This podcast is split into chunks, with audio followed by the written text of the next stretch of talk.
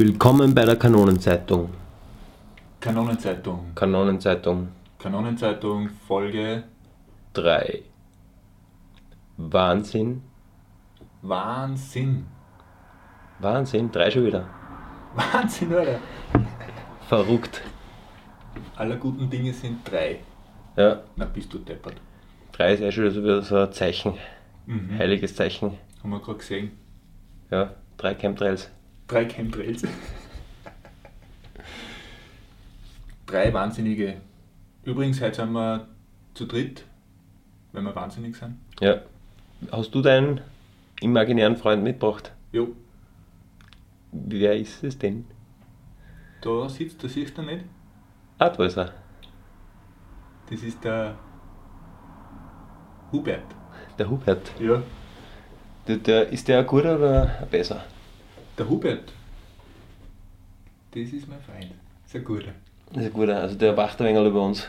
Der wacht und schaut, dass wir richtig wahnsinnig Bleiben. bleiben.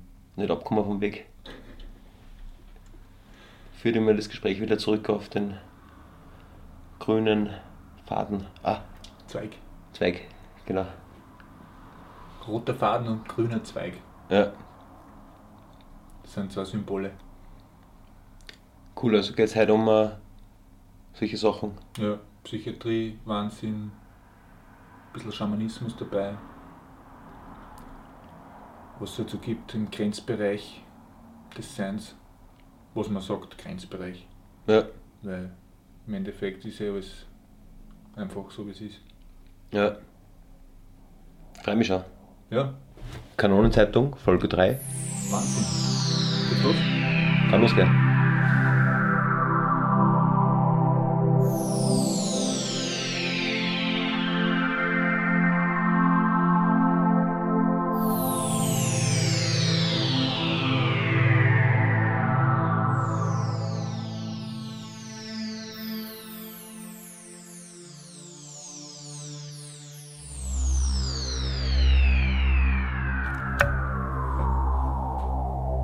Geht dahin. Geht schon los. Heute ist ja Wahnsinn, gell? Wahnsinn, ja.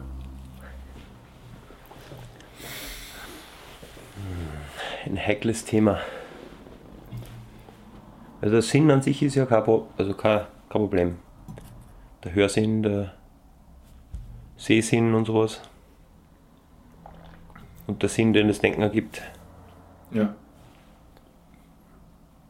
Und der Wahnsinn, was hast du da zum Sagen? Der Wahnsinn, ja. Habe ich glaube ich noch nie so drüber nachgedacht. Aber der Sinn für den Wahn, der ist quasi der Wahnsinn. Also, ich glaube, wir kennen beide den Wahnsinn recht gut. Ich bin offizieller Wahnsinniger, also war schon zweimal in, in wahnsinnige Kategorien drin. Mhm. Ja. Mit gut, also mit Diagnose quasi. Äh, ja, glaub schon. Also äh, mit Diagnose, mit Behandlung, mit alles. Mhm. Und, und ja, ähm, also kenn viel Leute sozusagen dann, die als wahnsinnig eingestuft sind Mhm. und habe da mein eigenes eigenes Bild drüber sozusagen halt. Weil mit der Zeit hat es für mich so rauskristallisiert, dass das sehr willkürlich ist. Mhm. Also man könnte durchaus, durchaus so sagen, dass aus einer gewissen Sicht die Psychiater Wahnsinnige sind und die, die Patienten halt äh, die Ärzte, wenn von, mir einen Paradigmenwechsel gibt. Mhm. Ja, der Psychiater, das haben wir ja schon mal besprochen, glaube ich, sogar bei der Kanonen Zeitung, dass der Psychiater sagt, du bist gesund, wenn du eine Geschichte machen kannst aus deinem Leben halt. Ja. Wenn du weißt, wo oben und unten ist, wenn du weißt, wer du bist, wenn du eine Tagesstruktur hast.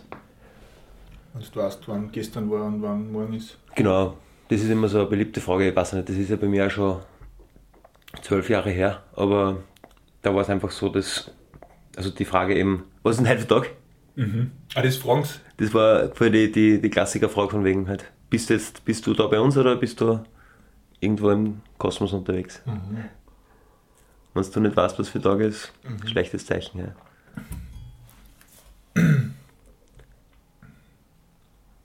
Aber, also streng genommen, ist ja ein Wochentag eh schon ein Wahnsinn. Was für ein Wochentag? Ja. Das, wo steht denn das geschrieben? Das ist ja eine kollektive Psychose am Wochentag. Was ist heute Freitag? Hm? War es Freitag? ja, das ist halt die Sprache. Ne? Ja. Und der Wahnsinn ist im Endeffekt auch nur die Sprache. Ja. Also wenn ich jetzt, ich habe auch mal so eine Phase gehabt, wo ich quasi von außen her beurteilt worden bin als Wahnsinniger. Ja. Aber ich habe quasi jedem verboten, mit dem ich in Kontakt treten bin, dass er mich einliefert. Ja. Quasi so als Prämisse und habe mich da ein bisschen durchgeschummelt. Mhm. Und es gibt natürlich auch wahrscheinlich verschiedene Wahnsinnige. Und ich war halt so der. Also ich habe von mir selber geglaubt in dieser Phase, dass ich sozusagen äh, nicht wahnsinnig bin, sondern also einfach ich, ich sehe einfach jetzt plötzlich ganz anders. Ja. Und ich habe quasi mein Denksinn hat sich einfach komplett umgestellt. Ja. Und ich habe ganz andere Gedanken gehabt, beziehungsweise viel schnellere Gedanken. So, Mhm. so habe ich wahrgenommen eigentlich, ja. die Phase. Hast du zuerst einmal geglaubt, dass es war bei mir so, dass du jetzt eigentlich besser denkst und vielleicht ähm, die Wahrheit eigentlich hast? Also das war ganz stark, ja. Ja. Also das kommt ja dann immer, das hat man ja gerade besprochen, dass, dass man dann auch glaubt, dass man Jesus ist. Hast du auch geglaubt, dass du Jesus bist? Genau, ja. Also ich habe quasi.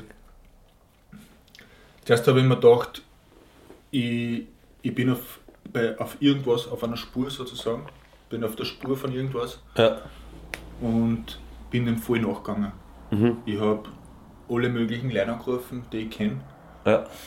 Hauptsächlich die Leute, die, sage ich mal, auch in anderen Kategorien denken, als wie jetzt, sage ich mal, der Psychiater. Ja. Habe angerufen, mein Yoga-Lehrer in Indien. Habe angerufen, mein Zen-Lehrer in der Schweiz. Ja. Meine Tante, die mit Aufpatin ist und auch Mhm. Zen macht und so. Und einen Schamanen habe ich angerufen in Linz. Ja. Und habe halt eh die meisten nicht erreicht, weil ich immer um 3 in der Früh angerufen habe. Ja. Aber die, was ich erreicht habe, die haben dann, genau, mit Therapeutin habe ich auch angerufen. Ich Mhm. war damals auch in einer Therapie mit einer auch nicht ganz konventionellen Form von Therapie. Da, da ging es um, um energetische Heilung, Ja. beziehungsweise Körper, Körperempfindungen und so. Ja. Und das war dann, glaube ich, eh die erste, was ich erreicht habe. Und die hat dann gesagt, ja, ich meine, so wie es du beschreibst, ist das nur vertretbar. Also ich finde das ganz gut, was du durchmachst. Ja. Ja. Also die hat mich eigentlich unterstützt in dem Zustand. Mhm. Also die hat jetzt nicht gesagt, ja passt, hey, komm, komm zu mir, wir machen sofort eine Sitzung, sondern hat gesagt, ja, mein nächster Termin ist in, in fünf Wochen oder so. Ja.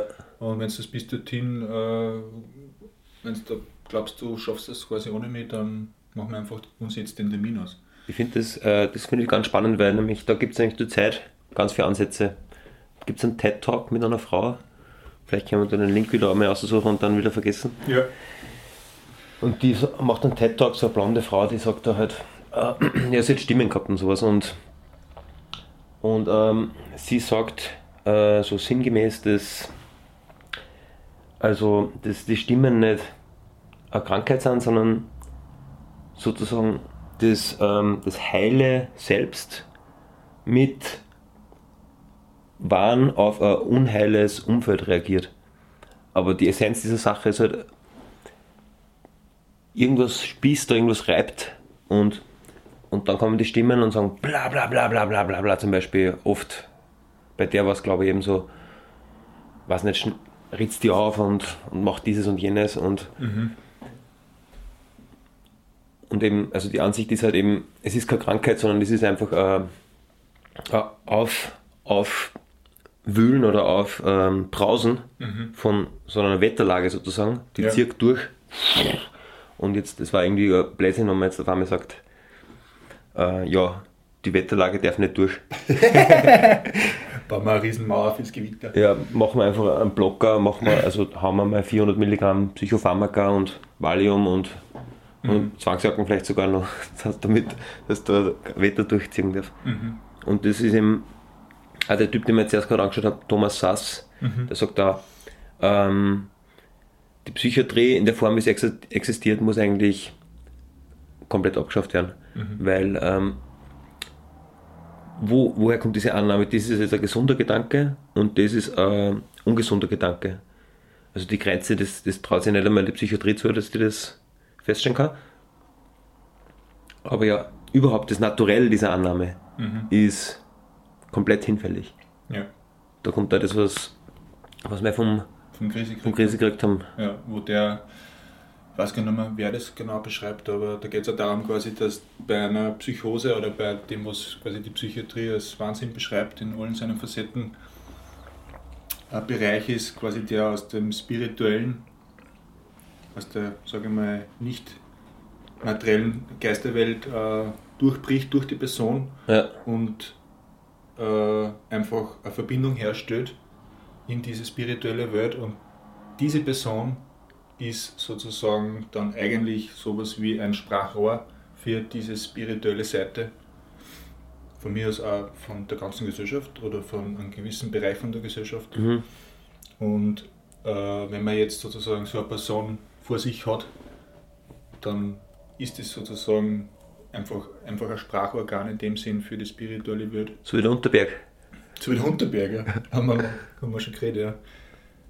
Dass das in dem Sinn eigentlich eine Chance ist für die Leute rundherum Ja. und auch natürlich für die Person selber, die es betrifft, Ja, äh, dass man sozusagen die Person da mitbegleitet ja, und dann äh, die Erfahrungen, die die Person macht, dahingehend entwickelt, dass die Person dann so eine Art Heiler wird sogar, ja, weil sie einfach die Chance hat, in Bereiche zu, vorzudringen, die man halt durch Studium oder durch ganz viel Lernen und Prüfungen machen überhaupt nicht erreichen kann. ja. Das ist eine, Rieseninspiration, auch in der Psychiatrie sein und ich schaue immer wieder gern irgendwie dort hin, wo einer angeblich verrückt ist oder wo es ein, ein, Spitalsgelände gibt. Und ich sehe es auch so, wie zum Beispiel halt, war zum Beispiel, ähm, nicht jedes menschliche Kind kommt auf die Welt wie jedes andere. Also es gibt halt Mangos, es gibt Blinde von Geburt an, es gibt siamesische Zwillinge und so weiter. Und ein Verrückter, das ist doch auch so irgendwie ein evolutionärer Ast, der vielleicht irgendwie abstirbt und runterfällt vom Baum.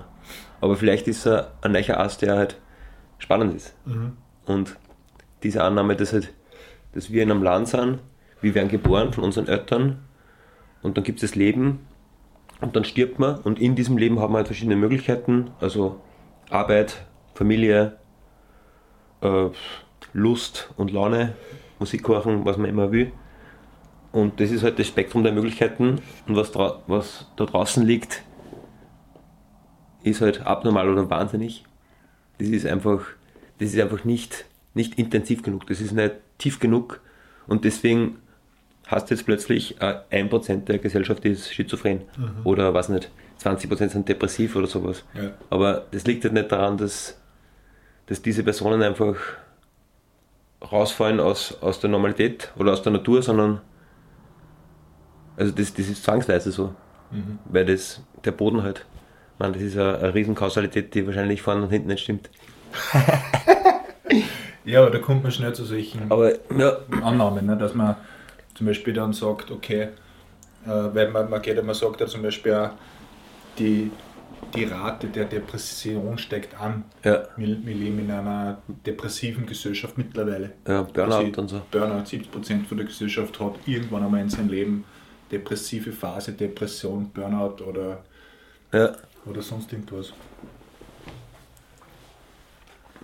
Und dann kann man natürlich glauben, okay, das liegt vielleicht an der Gesellschaft, Mhm. dass das immer mehr wird, weil es eventuell unterdrückt wird, weil es eben niedergespritzt wird und Valium recht gut ist, dass man das sozusagen gar nicht in die Gesellschaft integriert.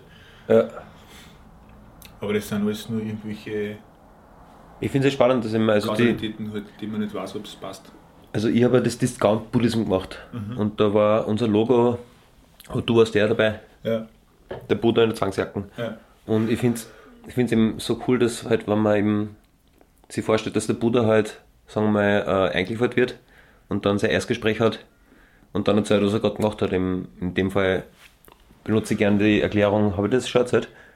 Also, wie halt, kommt zum Psychiater und sagt halt einfach, äh, ja, ich habe ich hab einfach, mir jetzt einfach gereicht mit dem Leiden und ich habe mir einfach hingesetzt. Man zuerst habe ich noch einen Haufen anderes Zeug gemacht, wie zum Beispiel nackert durch den Wald gerannt und sowas, aber das ist ja egal. Also ich habe mich unterm, unterm Baum hingesetzt und habe mir geschworen, ich stehe nicht auf, bevor, also selbst wenn mir die Knochen zerbresseln, bevor ich es nicht gecheckt habe, um was das geht. Und das war, also ich bin da quasi, ich habe mich einfach hingesetzt und das war die ganze, also das war einfach notwendig für mich.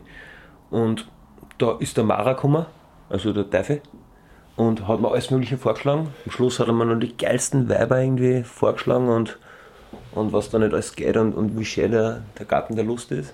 Aber ich bin da auch nochmal, also einmal nicht durchgeschaut und dann auf einmal ist mir so arg aufgegangen, so Bing.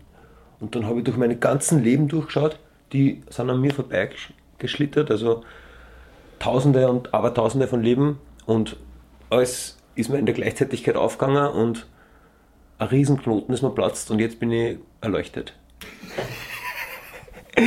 Was sagt denn der Psychiater, Mann? ja. Also er sagt ganz klar und eindeutig, also ja, können Sie mir kurz warten? Hat sich alles notiert? Und sagt der Mann, jetzt müssen wir mal, äh, also wir werden Sie jetzt mal einstellen auf Medikamente und wir kriegen das wieder hin oder sonst kriegen wir es halt so hin, dass da alles halbwegs passt. Genau, dass du wieder zurückkommst von deinen Größenwahn. Ja, oder halt von deinem kompletten Auszuckerpartie. Und das gleiche war passiert mit Jesus, das gleiche war passiert mit dem Nietzsche wahrscheinlich. Und, und äh, im Prinzip konnte jeder einfach in die Psychiatrie reingehen und der Psychiater findet dann den Grund, dass er die dort behält. Mhm. Ich war einmal bei einem Psychiater, da habe ich mich quasi selber hinbewegt. Da war ich nicht psychotisch, sondern aggressiv. Ja, das war auch lustig, weil ich bin zur Hausärztin gegangen, wegen irgendwas, weiß ich nicht mehr. Und dann habe ich halt erzählt, ja, dass ich beim Arbeiten bin ja Betreuer und da ist mir mein Klient auf den Zehen gestiegen. Und der hat gerade eine OP gehabt. Also da habe ich so einen Verband auf dem Zehen gehabt und das hat halt voll weh. Und ich bin dann in die U-Bahn-Station runtergegangen und habe halt voll in den Radar geschlagen. Ich habe voll aufgehauen auf die Wand und so und dann hat der Typ zu mir gesagt, hey, ich soll aufhören, ich soll mich nicht aufhören wie ein kleines Kind. Und ich habe ihm dann halt so andeutungsweise gesagt, er soll lieber aufpassen, was er jetzt nur macht, weil ich kann für nichts garantieren, was ich noch mache. Und der wollte halt dann die Polizei rufen und so. Und ich bin dann eh mit der U-Bahn weitergefahren und es hat schon passt. Ich habe da jetzt nicht quasi wen geschädigt. Aber ich habe mir schon gedacht, okay, da ist was passiert, wo ich sehr aggressiv war. Und ja, hört man ja, kann man ja verschiedene Möglichkeiten haben. Ja, und haben wir gedacht, jetzt gehen wir zum Psychiater, habe Ja. empfehlen lassen und bin dann zu den empfohlenen Psychiater gegangen. Und das Einzige, was der gemacht hat, also ich habe das verzögert, genauso wie jetzt. mhm. Und der hat einfach nur in sein Buch reingeschaut oder auf dem Computer, ich weiß nicht mehr genau.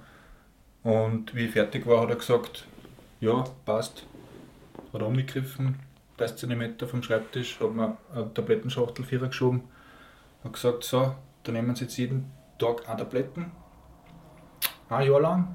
Und nach einem Jahr kommen Sie zu mir wieder und dann können wir über, Ein Jahr lang wirklich, oder? mhm, können wir Mit über, einem reden. mit einem reden, können wir dann äh, über eine Psychotherapie nachdenken. Also jetzt geht es ja noch nicht. Jetzt brauchen wir noch gar nicht über das nachdenken. Ja. Dann habe ich schon gewusst, okay, das war der falsche Weg und habe dann das Rezept weggehauen. Ja. Das war eigentlich so der einzige Berührungspunkt mit der psychiatrischen Welt.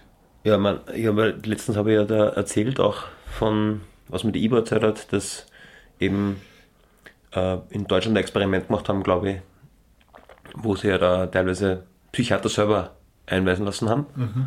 Und die sind dann teilweise nicht mehr rausgekommen, weil die, die Psychiater dann gesagt haben, ja sicher, bist du Psychiater. Mhm. Und haben dann sogar in die Protokolle drin gehabt, dieses und dieses Verhalten und sowas passt jetzt nicht.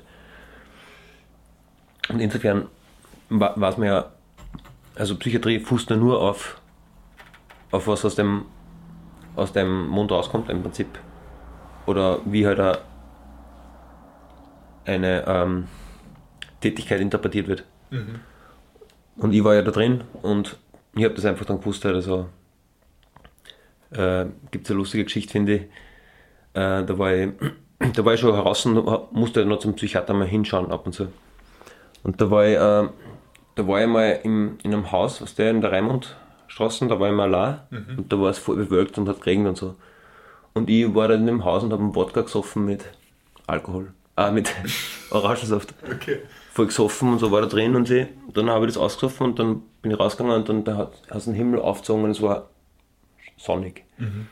Und ich habe halt dann der Psychiaterin gesagt, ähm, ich kann das Wetter verändern.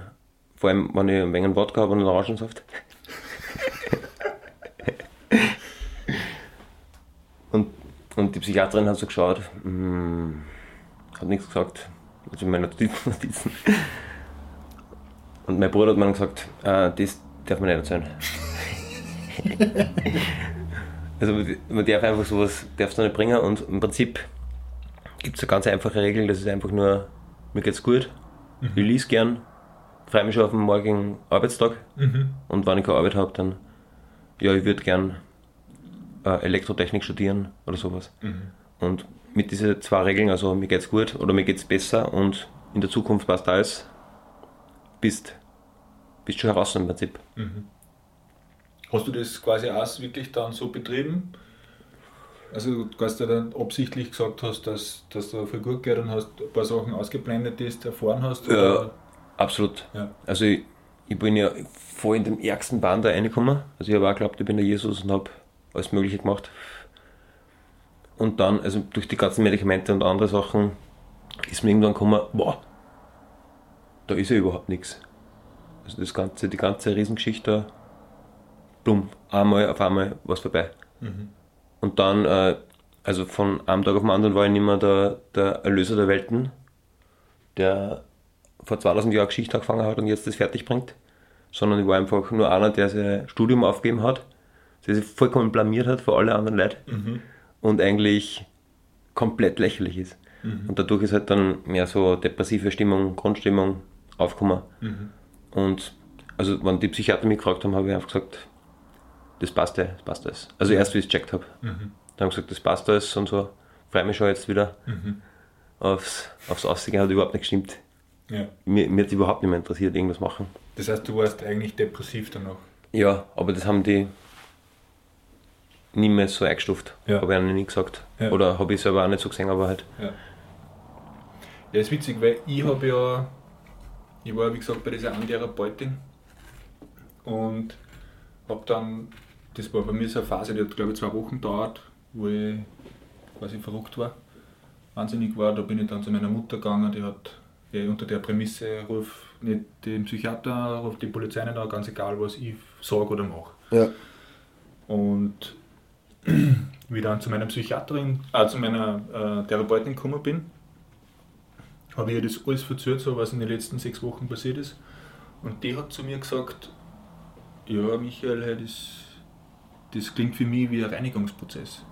Da ist einfach aus dir raus was rauskommen äh, und du hast das einfach äh, durchgelassen und hat in dir drinnen was durchputzt sozusagen. Ja. Weil ich habe dann auch eine Phase gehabt, ich weiß nicht mehr, das mit der Zeit hat es ja auch teilweise, ich nicht mehr, kann mich nicht mehr erinnern, quasi wann, was war vorher, was war nachher. Auf jeden Fall habe ich in der Phase auch eine Augenentzündung gehabt, Ja. Wo ich voll die roten Augen gehabt habe und ausgeschaut habe wie der Teufel. Ja. Für ein paar Tage, ich glaube zehn Tage oder so, habe ich komplett rote Augen gehabt. Da bin ich zum Augenarzt gegangen und der hat gesagt, ja, das ist ein Virus, da können wir eigentlich nichts machen. Das vergeht auch wieder, das ist nicht gefährlich. Und so, also Mhm. keine Bindehautentzündung, sondern einfach eine, eine Rötung durch irgendein Virus. Und das habe ich ja halt auch erzählt.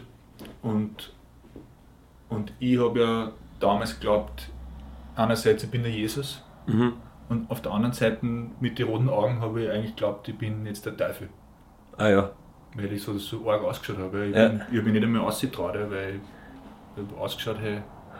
Voll arg, gell? Voll groß und rote Augen. Voll groß, voll rote Augen und halt wahnsinnig.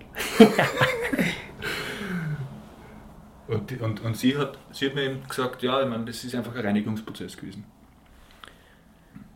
Ja, mir kommt es eigentlich auch so vor, dass das halt äh, das, das Maximum ist, was man, was man halt an, an Wichtigkeit nehmen kann. Also zuerst ist man mal ein Ich und man stuft es so ein wie, also ich bin ein erfolgreiches Ich, zum Beispiel habe ich eine Freundin, habe einen guten Job und sowas und habe gut- nur Geld und das ist ja eigentlich auch schon wahnsinnig im, im Sinne von, äh, ja, ein Dualismus halt. Und, und das, das, dieser Jesus-Sache, die, die es oft gibt, vielleicht ist nicht immer Jesus, aber halt wer ganz spezieller, dass man wer ganz spezieller ist. Das ist eigentlich nur diese Steigerung, also das, das bricht da irgendwie durch und, und vor allem ist man der wichtigste, den es überhaupt gibt. So Superstar-mäßig halt. Ja. Und deswegen gibt es ja bei der Schizophrenie ähm, so Rückkopplungen halt. Das- Also irgendwer sagt was in der Straßenbahn zu irgendeinem anderen, aber das ist ja nur ein geheimes Zeichen an mich, weil die, die reden eigentlich über mich. Ja. Und im Radio rennt irgendwas und das ist genau das Zeichen, dass ich jetzt dorthin gehen muss. Und so weiter und so fort. Also da geht es dann plötzlich nur noch um die. Und zwar für alle. Ja. Ich bin ja zum Beispiel zur Kronenzeitung hingegangen und habe beim Rezeptionisten gesagt, hey, ich muss jetzt, ich muss jetzt einen Artikel schreiben, aber fetten. Und ich bin beim ORF reingegangen und gesagt, ich brauche eine Sendung, da sieht man nur meine Lippen und da verkünde ich die Wahrheit um 19.30 Uhr genau bei der Zeit im Bild. Und solche Sachen halt. Das, das war so unglaublich wichtig, halt das, Das heißt, das ist quasi die, die Steigerung von, von dem ego-zentrierten äh, Geschichtel, was wir da so alle hauptsächlich lernen. kann man so sagen, finde ich. Ja. Eine Depression ist ja doch irgendwie ähm, eine Ego-Geschichte. Ja. Also- Also, Depression ist auf jeden Fall eine Ego-Geschichte, weil man bezieht ja alles auf sich selber. Ja. Ganz egal, was passiert, in der Depression tut man halt alles schlecht denken und alles, was passiert, ist schlecht für mich und darum geht es mir schlecht. ja. Ja.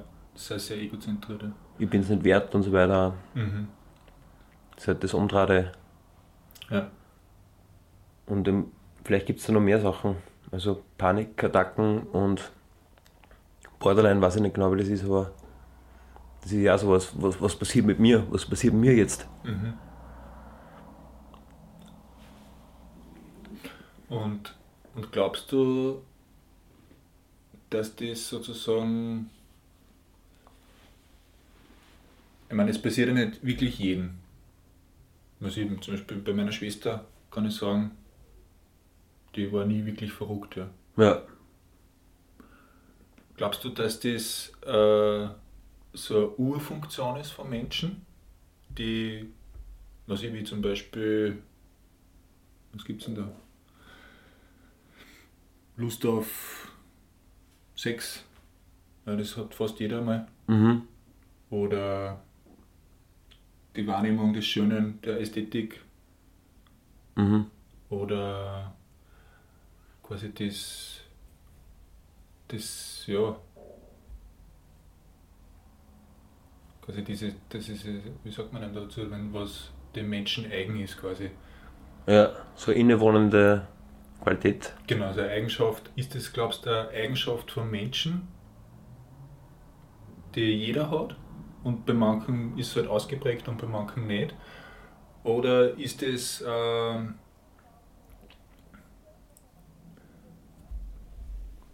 was, wo man sich halt quasi nur einsteigert selber? Ja, also vor allem unter dem Gesichtspunkt von Non-Duality, Folge 1, äh, ist, ist einfach das, was es ist. Ja. Aber wenn man so ein bisschen Ding macht, eine Geschichte raus, Ja. dann, dann würde ich sagen, es, es hat viel mit Persönlichkeitsabbau ähm, zu tun. Halt.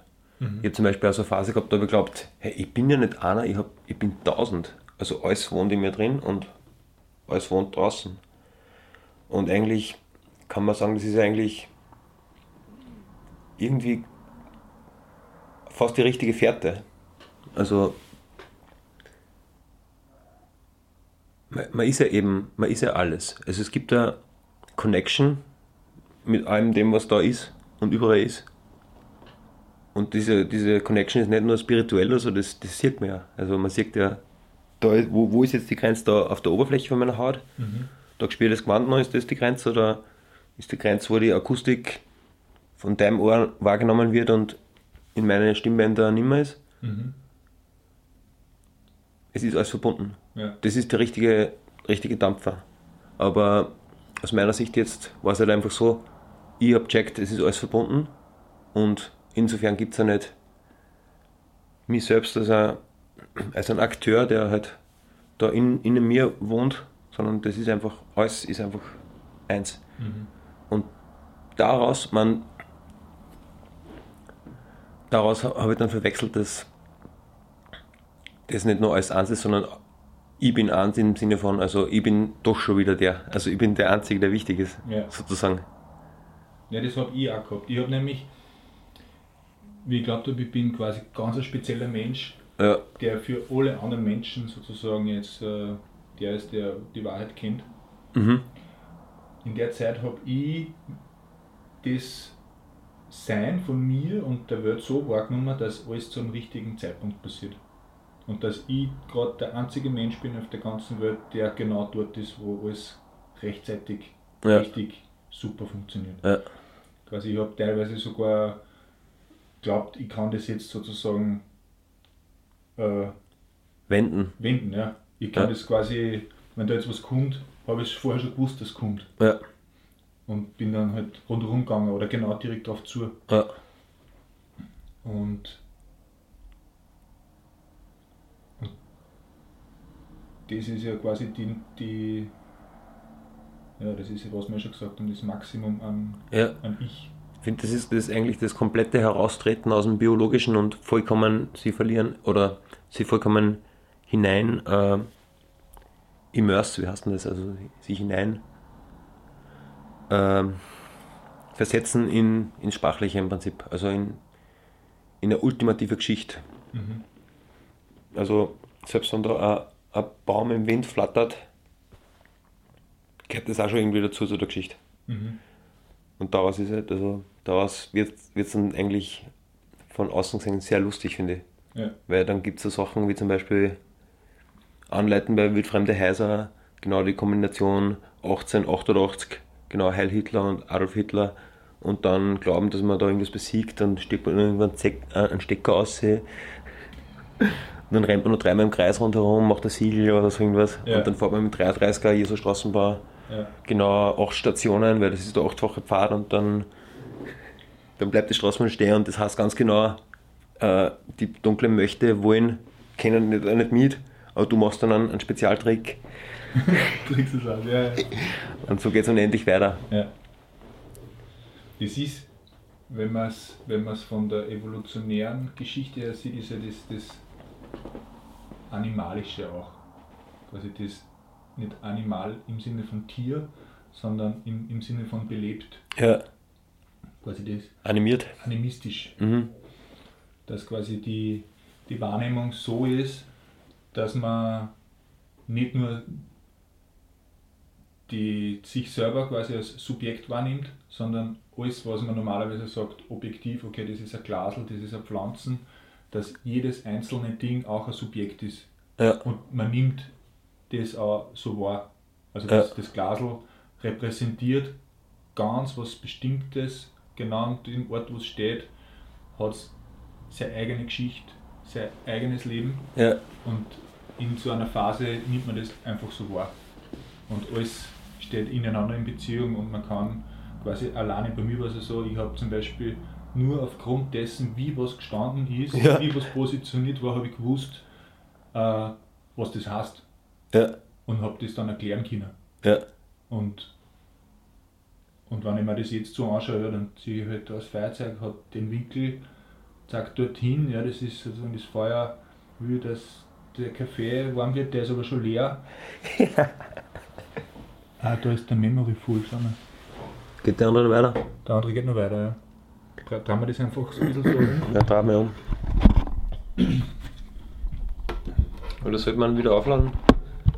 Nein, jetzt reden wir einfach so weiter. Das weiter, ja. Und dann schauen wir, wie wir das gescheit richten mit der Tontechnik. Den schaut der aus. Ja. Memory Full. Okay, passt. Ja. Also insofern ist cool, finde ich. Also ich hab's. Ich finde es irgendwie cool, weil, weil ich das einmal gesehen habe. Mhm. Also so, so arg einige in das alles ganz wichtig ist, ganz viel bedeutet und dann gleichzeitig sich selber so erniedrigen durch Taten halt. Ich bin auch gerade ausgezogen, Mhm. ich habe Leute die Hand aufgelegt, Mhm. ich habe, weiß nicht, äh, die Decken zerstört vom, vom Krankenhaus, weil er glaubt hat, dass da der Stock im Eisen vom Teufel versteckt ist und so. Mhm. Und da bin ich halt sozusagen mit dem, mit dem äh, Schlaghammer der Wahrheit so auf die Pelle gerückt, so arg, dass ich irgendwann mal gesehen habe, dort ist sie gar nicht. Mhm. Ja. Das ist witzig, weil bei mir war es nicht ganz so. Bei mir war es so, dass ich, also einmal war es so, ich bin in Linz gestanden, am Hauptbahnhof. Ja. Und ich bin in Linz geboren, ich bin ein, quasi ein richtiger Linzer und dann war ich am Hauptbahnhof, quasi das Zentrum von, von der, äh, Drehscheibe von Linz sozusagen. Okay. Und, und habe ein Ticket in der Hand gehabt, war Ja. den ganzen Tag gut, Ja. ein Maxi. ja. Und ich bin aber mit dem Zug weitergefahren und, und wollte, dass, dass ich das Ticket quasi, dass das nur wer benutzen kann, weil es war gerade am Vormittag. Ja. Ich habe mir ein falsches Ticket gekauft. Ja. Und dann habe ich, habe ich mich hingestellt bei der BIM-Station unten im, im Hauptbahnhof und habe gewartet, bis wer zum Automaten geht und sich ein, ein Ticket kauft. Ja. Und es sind zwei BIMs gekommen, drei BIMs gekommen, es hat sich einfach keiner Ticket gekauft. Ja. Und ich habe mir gedacht, okay, das hat eine Bedeutung. Mhm. Und dann habe ich mich hingestellt, weil ich mir gedacht, okay, vielleicht passiert es jetzt. Habe ich mir gedacht, gell, Ja. jetzt passiert was. Und dann habe ich mich hingestellt, mit dem Maxi-Ticket in der Hand Mhm. und habe die Augen zugemacht und plötzlich hat sich alles aufgelöst. Ja. Also ich hab, es ist schwarz geworden, Mhm. ich habe mich nicht mehr gespürt, ich habe ich hab überhaupt nichts mehr äh, machen können auch. Es hat sich alles komplett aufgelöst und, und kurz bevor ich sozusagen mir gedacht habe, okay, jetzt fängt es an, habe ich mir gedacht, nein, ich, ich will doch nicht, dass es anfängt. Und dann habe ich die Augen aufgemacht, dann Mhm. ist alles ganz langsam wieder gekommen und mir gedacht, okay, passt, ich bin nur da, ich bin ja auf dem Weg Vielleicht bist du eingeschlafen. zu meiner Hand- Mama. Nein, ich bin gestanden. Ja. Ich weiß nicht, was passiert ist. Bin auf jeden Fall, habe ich dann das Ticket einfach in den Automaten unten reingelegt und bin mit dem Zug gefahren und wie ich da quasi wieder zurückgekommen bin aus dem Nichts, habe überall habe ich halt die Dings gesehen, die Hockenkreuz Boah. von Linz, also was der, der Hitler in Linz, wie er ankommt und so und, und das war halt der Boden von, vom Hauptbahnhof, das sind halt so, so Pflastersteine und die haben halt so ein Kreuz und ich habe überall die Hockenkreuz gesehen und gedacht, okay, nein, da muss ich verschwinden, da ist alles voll arg. Mhm. Da, da ist gut, dass ich nicht jetzt quasi aufgegangen bin ins Nichts, sondern das war der falsche Platz, das war nicht richtig. Ja. Und, und was du gesagt hast, ja, dass man quasi sich quasi völlig blamiert und so, ja, Mhm. mit dem, was man macht, das habe ich,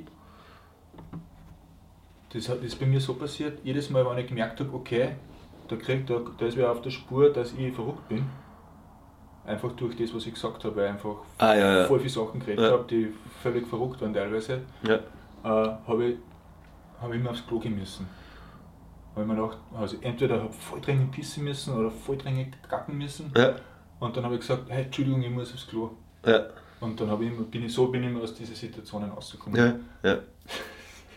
Und das war so stark, dass ich halt geglaubt habe, ah, okay, Ich habe zum Beispiel. deswegen muss man überhaupt scheißen, weil, weil jedes Mal, wenn es arg wird, dann muss man es raushauen. Ja. Das stimmt ja scheinbar. ja. Ich habe Like gesammelt zum Beispiel. Ich bin ja der Markus. Ich bin ein Evangelist übrigens. Also, Markus ist ein Evangelist aus der Bibel. Ach so, ja. Und ich habe mir die zusammengesucht. Also Lukas, Johannes, Matthäus Mhm. und halt wollte mit einer die Bibel neu wieder auflegen. Also habe schon an Lukas und äh, Johannes haben wir gedacht, das ist der Hansi aus der Klasse, den muss ich auch noch finden. Den Lukas habe ich irgendwo getroffen und einen Matthäus habe ich glaube ich noch nicht gehabt. Aber da habe ich einfach einen Matthias genommen Mhm. und solche Sachen. Ja. Voll viel, voll viel Bedeutung überall drin. Voll. Bedeutung pur quasi. Mhm. Und das ist ja das, das Schöne, also für mich, weil es einfach, jetzt wenn ich so normal da sitze, ja, Ja, und gerade wenn wir jetzt über Non-Dualismus geredet haben, wo ja quasi nirgends eine Bedeutung drinnen ist, mhm. weil einfach alles einfach so ist, wie es ist, ja. das, da gibt es keine Bedeutung. Mhm. Äh, das ist genau das Gegenteil quasi von dem, was ich da erlebt habe, wo ich genau weiß, okay, die maximale Bedeutung, ja. das ist einfach eine Erfahrung, die man halt machen kann überhaupt.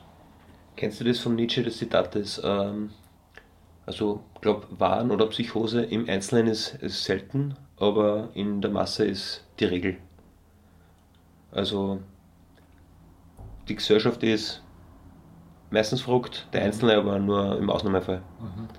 Und da finde ich ja, also, kann man bei den Nazis genauso sagen wie bei den Juden eigentlich. Also, die Juden glauben ja zum Beispiel, sie sind das auserwählte Volk und da gibt es eine Riesengeschichte. Also das hat da angefangen, ist noch nicht fertig und irgendwann ist dann halt neues Jerusalem, Apokalypse und alles Mögliche. Ja. Und die Nazis glauben halt mehr äh, von wegen, da gibt es eine, eine Rasse, die sind voll super und die anderen sind nicht so super. Und ja, wir müssen es halt durchsetzen, wir müssen halt das machen, wir müssen halt voll sauber alles herrichten und voll viel Straßen bauen. Mhm. Eine Psychose. Und diese Psychose gibt es auch in jedem Land. Also Ja. Österreich auch, man, wir sind irgendwie speziell, wir haben so viele Musiker und sowas. Insel der Seligen. Ja. Und weiß nicht, äh, die, die, die Monarchie war so, war so schön und super, dann haben wir Pech gehabt mit den Deutschen, wie sie gewandert sind. Und jetzt etablieren wir sie wieder, müssen aber das Österreichische erhalten oder so irgendwas. Das sind alles Psychosen. Voll.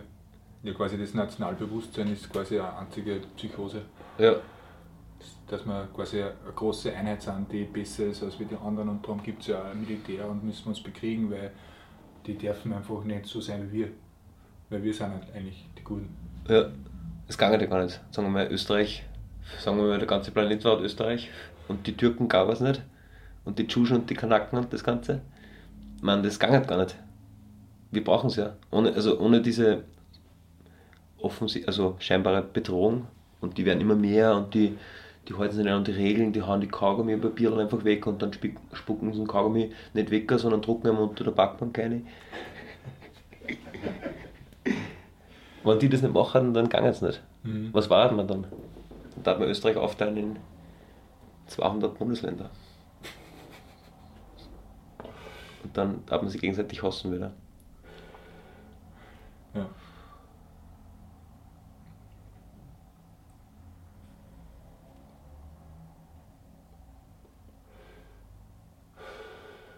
Ich habe einmal,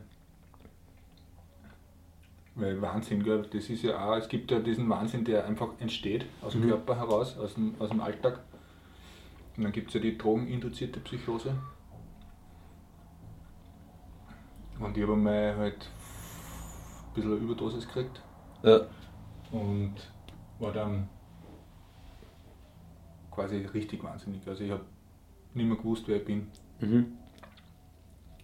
Und habe dann auch sofort, also das war im Prinzip dasselbe, nur halt viel kürzer, viel geraffter, Mhm. nur einen Tag dauert. Aber es hat, hat dieselbe Auswirkung gehabt. Ich Ja. habe hab auch geglaubt, quasi alles ist miteinander vernetzt ja, und alles richtet sich gegen mich und, und alles ist abgesprochen. Gell? Ich geglaubt, dass alle, was ich trifft, die sind irgendwie in einer Verschwörung drinnen gegen mich, weil ich halt diese Überdosis genommen habe, mhm. was verboten ist, man nicht machen darf. Was war denn das? LSD. Ja.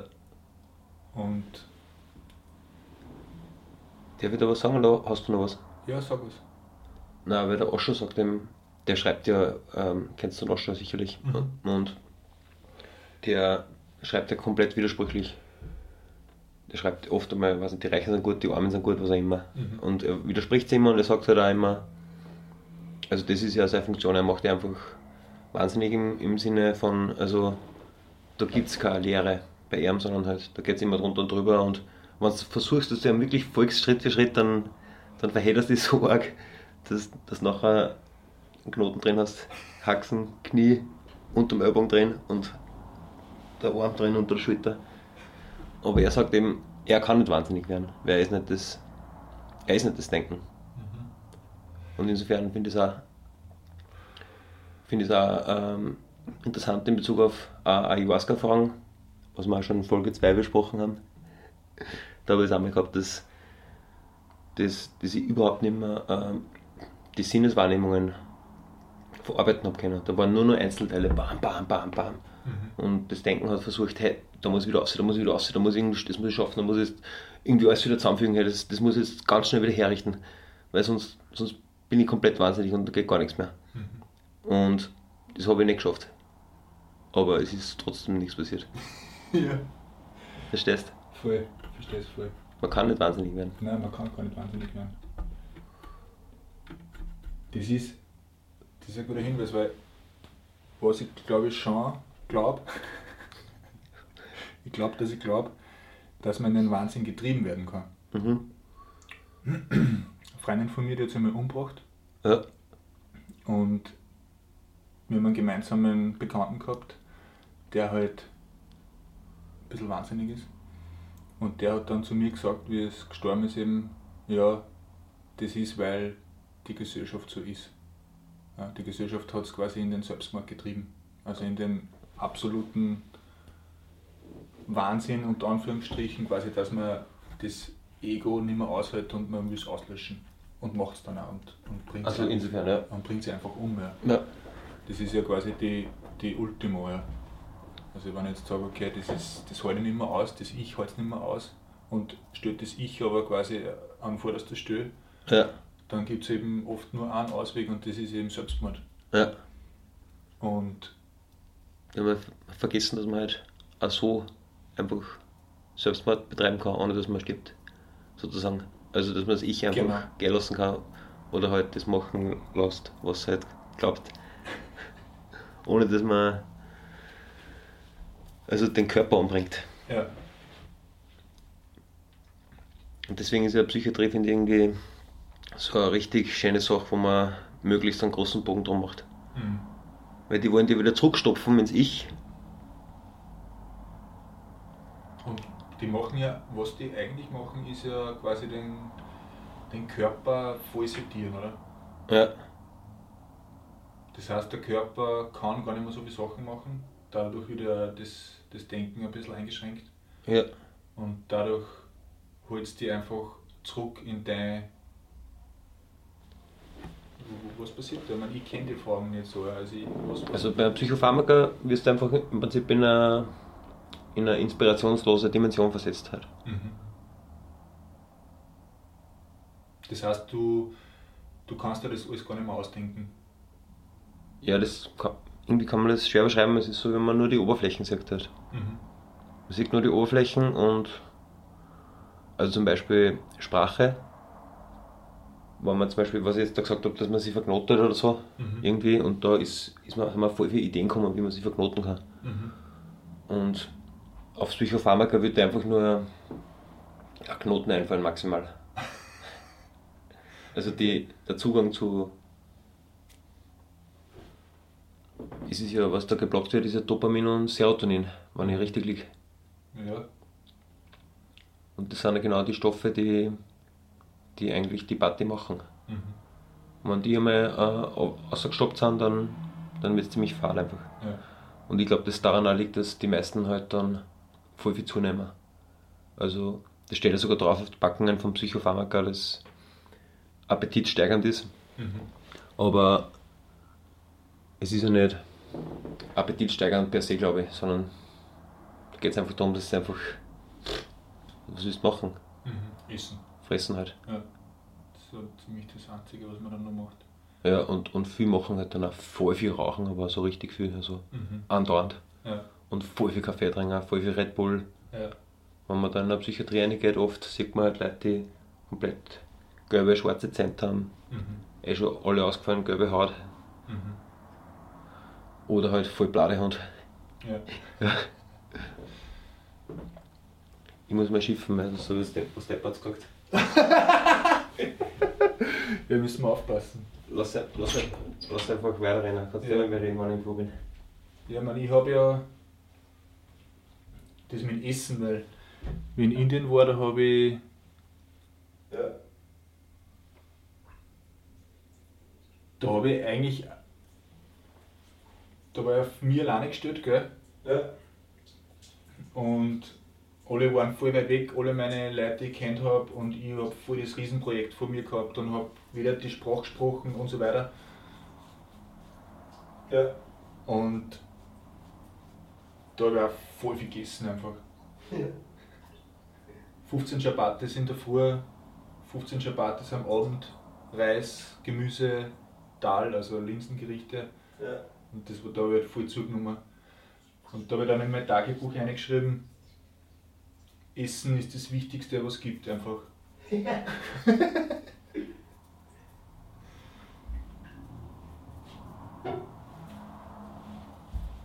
ich ein bisschen dick geworden. Ja.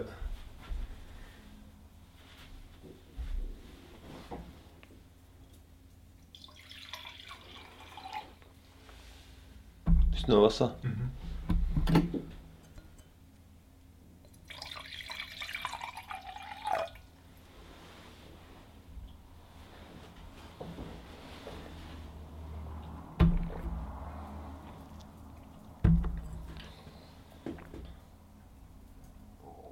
Glaubst du, dass du noch mehr wahnsinnig werden kannst? Ich? Mhm. Also Ja. jetzt im klassischen Sinne. Also, ich, ich traue mir es nicht sagen, weil, also, was da damals passiert ist, das hätte ich auch niemals für Möglichkeiten. Mhm. Damals. Mhm. Also, kann ich jetzt auch nicht mehr anmaßen, dass ich jetzt auf einmal alles weiß, was möglich ist. Mhm. Aber ich glaube zumindest, dass das eine nicht möglich ist, dass es halt so eine starke Identifikation gibt mit, mit Bedeutung, mit, mit äh, Prozessen, die passieren, mit, Mhm. dass ich so wertlos bin oder so übermächtig. Das glaube ich eigentlich nicht. Also kann man also kann es insofern nicht vorstellen, weil es halt nicht, nicht passiert. Mhm. Aber bei mir ist es so, dass ich teilweise schon wieder quasi erkenne, hey, da ist voll viel Bedeutung drinnen. Ja. Und gleichzeitig habe ich aber sofort die Erkenntnis, hey, das, das stimmt überhaupt nicht. Das heißt, wenn ich zum Beispiel, ich weiß nicht, das passiert manchmal halt, Ja. dass ich glaube, hey, wow, wow, da ist irgendwas. Ja. Und das verschwindet sofort wieder. Mhm.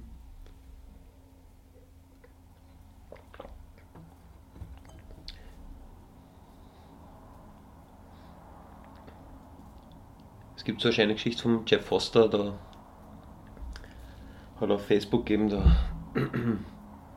wo immer ein Psychiater zum Patienten sagt, hey, musst du sagen, musst du eins sagen, ähm, du warst eigentlich nie kaputt, wir haben so da, als können wir dir helfen. Kennst du das? Mhm. Aber das stimmt nicht. Also, äh, weder warst du kaputt, noch habe ich dir helfen können, noch weiß ich, was richtig ist, noch weißt du, was falsch ist oder sowas. Mhm. Und, und äh, der Patient sagt, ja, mal danke, weil ja, das passt. Und der Psychiater sagt dann, ja, jetzt weiß ich nicht, was, was ich machen soll. Und dann sagt er halt der Patient wieder zurück. Nein, mach dir keine Sorgen, du warst eh nie. Du warst nie, hast nie falsch gelegen. Und so geht es immer weiter. Also es ist, es ist nur eine Scharade. Mhm. Also ich glaube, es ist genauso akkurat zum sagen, ich bin komplett wahnsinnig, wie zum sagen, ich bin der gesundeste überhaupt. Mhm. Weil eben, wir, wir, wir wissen ja nicht, also wir wissen ja nicht, wir haben überhaupt keinen keinen Referenzrahmen, was, was gesund ist und was, was krank ist. Also man sagt immer, ja, wenn du glücklich bist, wenn du funktionstüchtig bist und sowas. Aber selbst das wissen wir ja nicht. Ob das jetzt besser oder schlechter ist, ist als voll viel Leiden, voll viel Schmerzen haben, voll viel Weinen. Mhm. Man, es fühlt sich einfach besser an, wenn man, wenn man glücklich ist und frei oder wenn man sich so fühlt hat. Aber ich glaube, ich glaube da, da ist zum Beispiel psychiatrische Gutachten, und wie heißt denn dieser Katalog mit Einstufungen von dieser berühmte internationale Katalog, weiß ich nicht. Ich weiß jetzt auch nicht, wie der heißt. Der ist keine Hilfe dabei. Ja.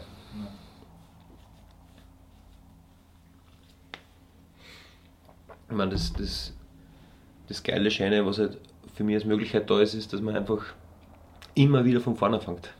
Mhm. Also jeder einzelne Moment, und das mache nicht ich, sondern das passiert einfach. Also was wir Veränderung nennen, das ist ein permanenter Neuanfang. Und wenn man eben nicht das noch mitnimmt, was jetzt zuerst noch war, wo ich am Klo war und da Geschichte was bastelt, sondern das immer halt so nimmt, dann wird es auch schwierig, dass man wahnsinnig wird. Mhm. Dann muss man jetzt mal sich verwickeln oder verrücken, sonst wird das nichts mit Wahnsinn. Glaubst du, dass unsere Zuhörer wahnsinnig werden? Wenn wir so viel reden. Ich weiß nicht, wer es bis jetzt noch geschafft hat.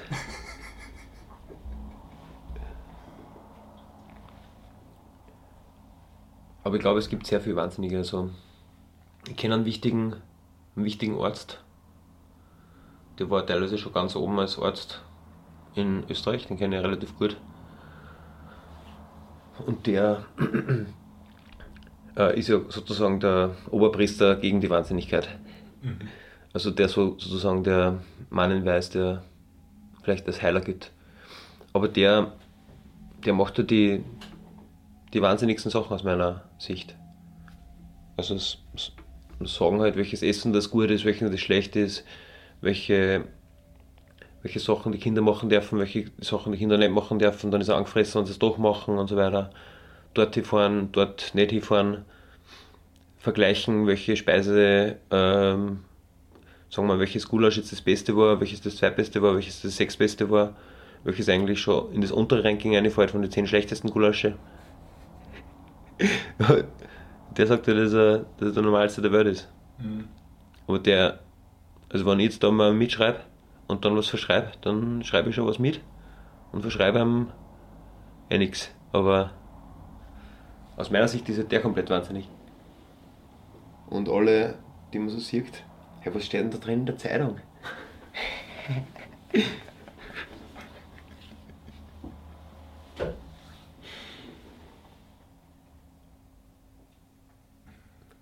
Also dazu wie gehst zur U-Bahn? Da steht ist so ein Stapel mit, mit Propaganda. Und wenn man sich da mal einliest, die interpretieren das sogenannte kosmische Dasein zwischen Unendlichkeit und, und eine, eine Persönlichkeit sei auf einer komplett verrückten Basis. Mhm. Und- Und alle lesen es. Und alle lesen es. Und erzählen sie dann gegenseitig die Geschichten aus der Zeitung. Ja, Und nehmen das als Wahrheit, Realität ja, und formen sie dann rein in die Arbeit ja, und reden über das, was in der Zeitung steht. ja. In dem Irak ist es schon gefährlich. Ja, mit der ISIS. Oder jetzt wird es immer, immer gefährlicher bei uns. Oder jetzt, wenn wir jetzt nicht aufpassen, dann gibt es Klima, Klimaprobleme oder halt. Was ist mit den Händel gerade? Chlorhuhn. Chlorhuhn darf man auf keinen Fall einreißen lassen. Ja. Also es wird sozusagen holprig. Ein holpriges Terrain für solche Leute, die sich dann definieren müssen als wahnsinnig oder nicht wahnsinnig, weil man was da abgeht.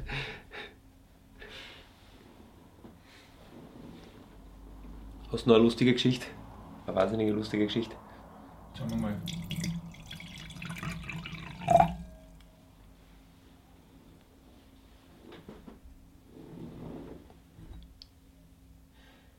Ja, ich weiß nicht.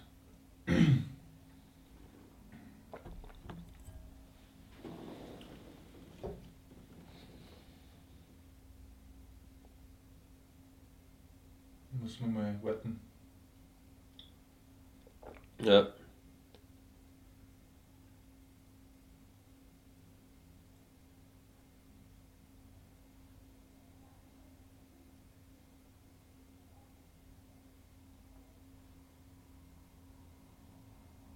Wie siehst du die Beziehung zwischen Vipassana und Wahnsinn?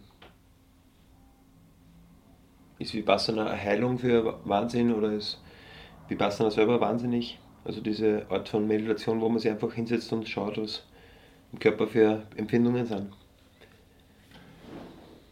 Ich habe einen kennengelernt bei einem Vortrag. Der war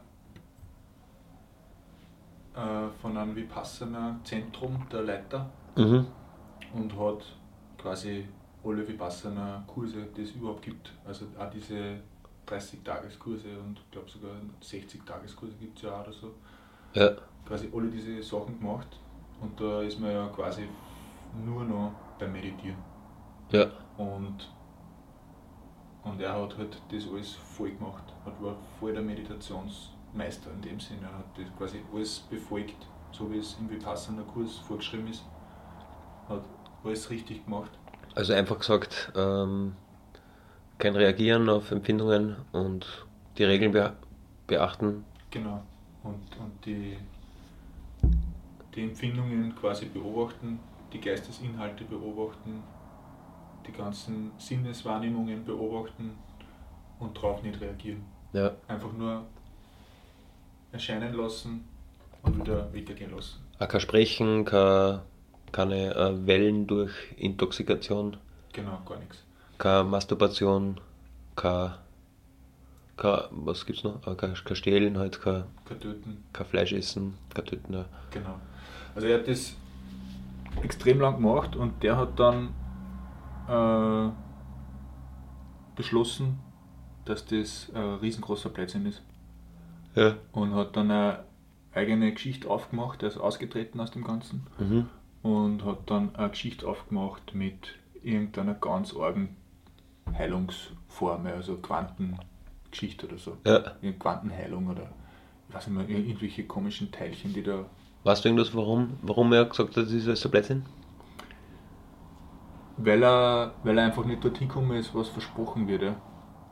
Also es, ist, es wird sozusagen versprochen, dass man äh, erleuchtet wird. Ja. Also man, man, wird, man wird zu einem Aharant, also zu einem völlig befreiten Wesen. Ja. Und, und er, hat, er hat gesehen, dass das einfach nicht passiert. Ja. Also er, er war halt da voll drinnen und bei diesen Hunderten und Tausenden Schülern und Lehrern, die er halt kennengelernt hat, ist das einfach bei keinem einzigen passiert. Und dann hat er eben beschlossen, ja, dann wird er nicht funktionieren. Mhm. Und das Witzige ist aber, dass man ja beim Vipassana halt in der Stille meditiert. Ja. Das heißt, man kommt, auch das ist ja die Methode, immer zu feineren Vibrationen. Und wenn man diesen feinen Vibrationen auch völlig gleichmütig gegenübersteht, dann kommt aus einer tieferen Schicht eine grobe Empfindung wieder hoch. Und wenn man dem auch wieder äh, gleichmütig gegenübersteht, dann wird die auch wieder feiner, feiner, feiner, feiner. Und das geht halt die ganze Zeit so dahin. Und irgendwann mal ist man dort, wo es nur noch. Ganz feine Vibrationen gibt. Ja. Und irgendwann ist es aus. Ja. Und das Lustige ist, dass eben er dann ein Institut aufgemacht hat, wo es eben um diese ganz feinen Vibrationen geht, diese Quantenfluktuationen Ja. und sagt, okay, das ist das, mit denen kann ich heilen. Ja. Ja. Also ich glaube, das Vipassana kann schon den Wahnsinn hervorrufen in Menschen. Ja. Und ich glaube aber auch, dass durch Vipassana der Wahnsinn sozusagen nicht aufhört. Ja. Okay. Also der, das, das Vipassana ändert überhaupt nichts. Mhm. Es ist einfach nur das, was ist, schaut man sich einfach an. Mhm. Aber das ist eh, also was, was soll sich da ändern? Ja, äh, Wahnsinnige dürfen ja nicht Vipassana machen. Ja. Ich habe meinen Lehrer in Indien einmal gesagt, dass ich da was gehabt habe. Am Schluss vom Kurs. Mhm. Und das war so sick mit lange, langen weißen Bart und riesen weißen Turban und weißen Gewand. Mhm. Alter Sack. Und der hat gesagt, wieso hast du das nicht am Anfang gesagt? Da hättest du nur einen Atem beobachtet. Mhm. Und das finde ich schon ähm, irgendwie, ist halt praktisch, wenn irgendwie einer akut drauf ist auf irgendwelche Wahnvorstellungen oder solche Sachen, kommt man halt sagen, ja, schau auf den Atem einfach, Mhm. bis vorbei ist. 20 Jahre.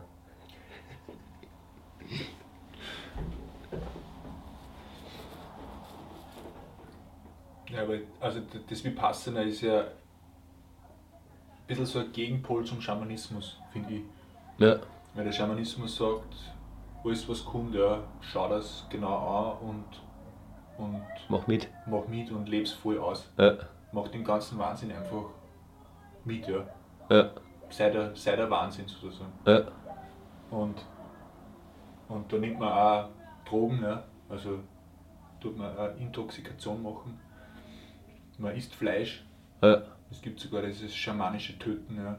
ja, Dass man, nicht, das kennt man vom Film Avatar, dass man halt quasi ja, mit voller Zuneigung sozusagen das Tier schlachtet mhm, und einfach isst. ja, Und äh, das habe ich recht spannend gefunden, wie ich dann eben, zuerst habe ich meditiert voll viel ja, und dann bin ich nach Südamerika gegangen und habe halt Ayahuasca kennengelernt und diesen Schamanismus, Mhm. dieses ja, andere Art von Spiritualität eigentlich. ja. Das war mir eigentlich äh, genauso.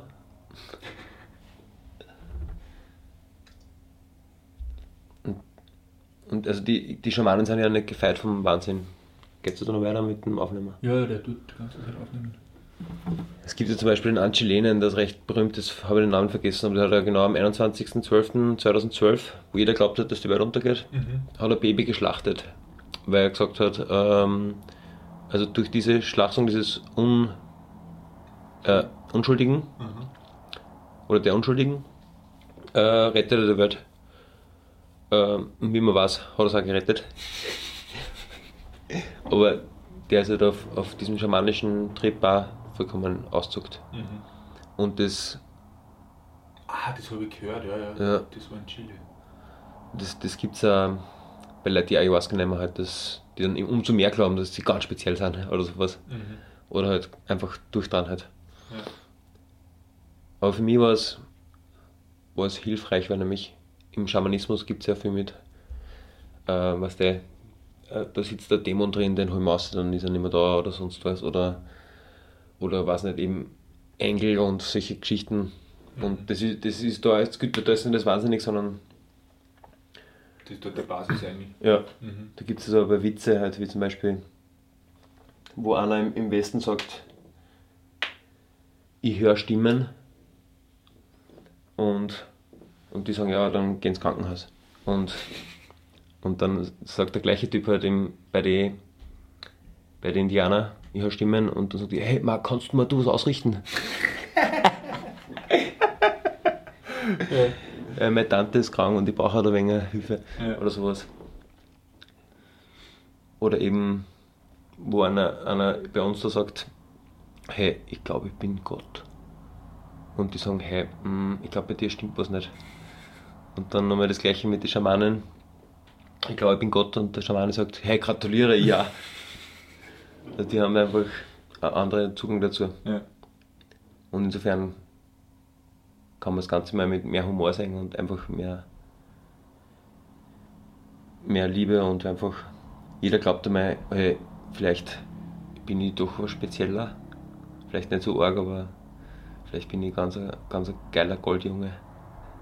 Man konnte ja einfach auch nur mal sehen, weil viel, also so diese akademische Wissenschaft und so, die behandeln ja so Schamanismus eher so was wie was Exotisches und das gibt es irgendwo und Ja. das kann man erforschen und man beschreibt es in schönen Büchern und ethnologisch Ja, beschreibt man dann das Ritual, die Funktion vom Ritual und so und, und, Mhm. und, und, und beschreibt es aber immer nur im Kontext von dem Stamm oder von, dem, von der Familie, wo man halt gerade ist. ja, Und dann schreibt man es auf, kriegt ein Diplom dafür oder einen Doktor und einen Professor und ist voll der wichtige Mensch und klappt zu und steht in der Bibliothek vervielfältigt und verkauft Aber selber sagt man, du, also wenn dir das da passiert, wenn du da dann mit den Tieren kommunizierst und mit der Pflanzen sprichst und so, dann gehst du lieber ins Krankenhaus. Ja. Ja. Obwohl man das alles weiß, ja, Ja. dass das alles äh, äh, in anderen Bereichen, ja, in einer Gesellschaft eine Heilfunktion hat und ein, und ein, und ein freudiges Beisammensein auslöst, wenn, Ja. wenn einer angeht, wenn einer Schizo wird. Ja. Ey, da geht einer an. Ja, da geht einer an. Oh ja, ja. Fällt's mir voll an, tanzen rundherum. Ja. Der muss sich in Mitten setzen und wir tanzen rundherum, machen vor die Party, ja. Ja. Feier anzünden, Schwendel auf und geht schon, essen wir Party und saufen voll. und bei uns, hey, psch, hey pass auf, hey, sag lieber nicht zu viel, ja, und, und nimm mal die Tabletten, weil dann hört's auf. ja. Das könnte man ja eigentlich einfach integrieren auch.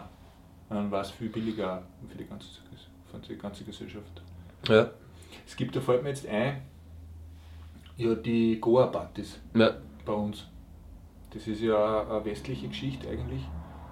Und, und ich weiß nicht, du kennst ja auch Goa-Party, du warst auf der Boom. Sicher.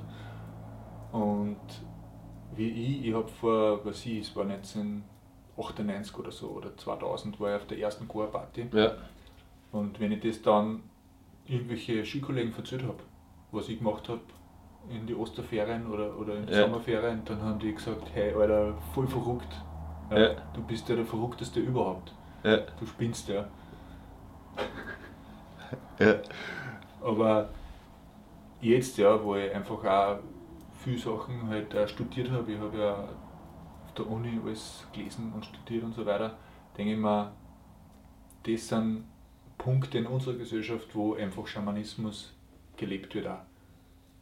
Weil, weil da kommen Leute zusammen, machen ein fettes, fettes Ritual. Ah ja. Da gibt es ja dann auch immer so ein Öffnungskonzert Mhm. mit Paukenschlag und Didgeridoo mit fette, fette Boxen, 100.000 Watt Ja. und beschallen die Leute, alles wird dekoriert, ja. Ja. Alle machen irgendwas, machen Stimmt eigentlich, ja. Yoga, meditieren, haben sie irgendein Schwamm alleine und gehen voll ab und machen einfach die geilste Party und wenn einer verrückt wird dort, dann ist das quasi umso geiler. Ja. Ja. Und ja, ich meine, bei uns ist es halt so, dann kommt die Polizei und sperrt zu und sagt, wenn es laut ist oder so, oder wenn, wenn die Substanzen halt entdeckt werden, das ist halt alles verboten eigentlich, gell, was da passiert. Auf so einer Party. Ja.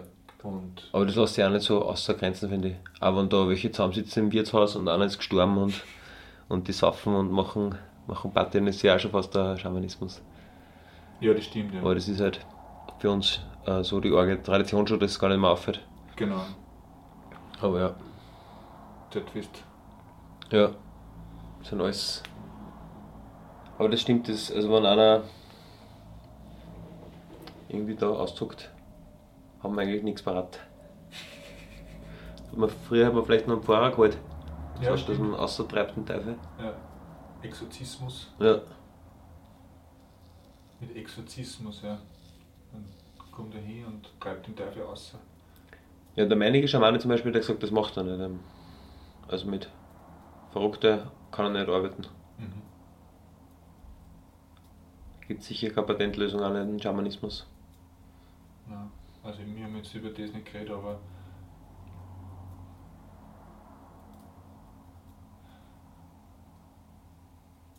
Schizophrenie, also der Wahnsinn ist, ich habe mal ein Buch gelesen, ich weiß nicht, irgendwo habe ich das gelesen, dass quasi die Definition von Schamanismus ist bei uns eine Schizophrenie. Ach so, stimmt der. Ja. Ja. Die haben immer ein paar Namen an oder so. Genau. Je nachdem, ob es gerade Verwandeln sie in irgendwelche Heiltiere, voll Schutztiere. fahren mit dem Kosmoslift auf. Ja. Reden mit Engel. Treiben Teufel aus. Tanzen im Kreis herum und singen irgendwas komisches. Zünden Feuer. Mhm. Schon ziemlich. Beim Leben. Ja. Aber Aber nächstes Mal nehmen wir sich das, nehmen wir sich das wie passend mal vor. Ha? Ja. Haben wir ja schon heute ein bisschen angeschnitten. da haben wir angeschnitten, ja. Da können wir ja dann einmal ein bisschen die Grundbegriffe von dem, was wir heute angeschnitten haben, genau erklären, Ja, dass man sich dann auch auskennt. ja.